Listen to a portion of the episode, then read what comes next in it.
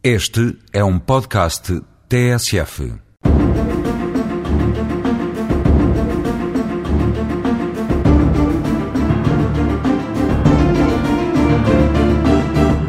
Assumindo uma intensidade crescente, os litígios administrativos e fiscais singularizam-se por deixarem descoberto o confronto do poder administrativo com um outro poder-função, o judicial, sob a luz ora pálida, ora mais gazeada do processo. Este, o resgatado da sombra por uma comunicação social ávida de desgravatar o insondável mundo que já foi o do papel selado e hoje paira, virtudes da tecnologia, em formatos eletrónicos e digitais, virtuais e outros que tais.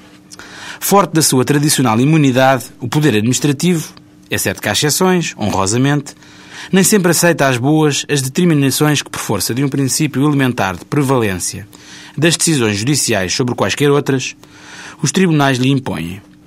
Tribunais hoje especializados e que começaram por pertencer e integrar o próprio poder administrativo, sendo longo o caminho percorrido até aos nossos dias, no sentido da sua plena integração enquanto autênticos órgãos da função judicial.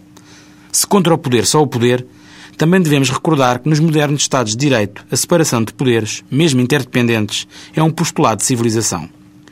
Como encarar, então, sob o prisma da legitimidade democrática, eleitoral, dos órgãos superiores da administração pública, como o Governo, face à legitimidade institucional e de exercício, conquanto também democraticamente fundada, do Judicial?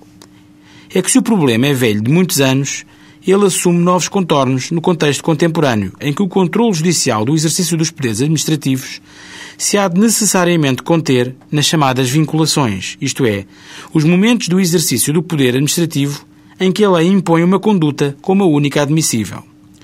Ora, os tribunais não podem, sob pena de subversão direta do postulado democrático e da responsabilidade, antes de mais política, que lhe vem associada, substituir-se ao Governo ou às câmaras municipais, bem como a toda a constelação de entidades públicas e até privadas que prosseguem interesses públicos, no exercício ou mesmo no reexercício dos poderes que a lei, a lei democrática, lhes confere. O questionamento, aliás, mais do que legítimo das opções políticas e das opções administrativas, não pode ser validamente perseguido através dos tribunais, nem através de expedientes processuais. A utilização dos tribunais para dar combate a opções políticas e administrativas constitui uma perversão que, tarde ou cedo, se virará contra a tutela judicial dos interesses dos cidadãos. É um caminho que não deve ser prosseguido.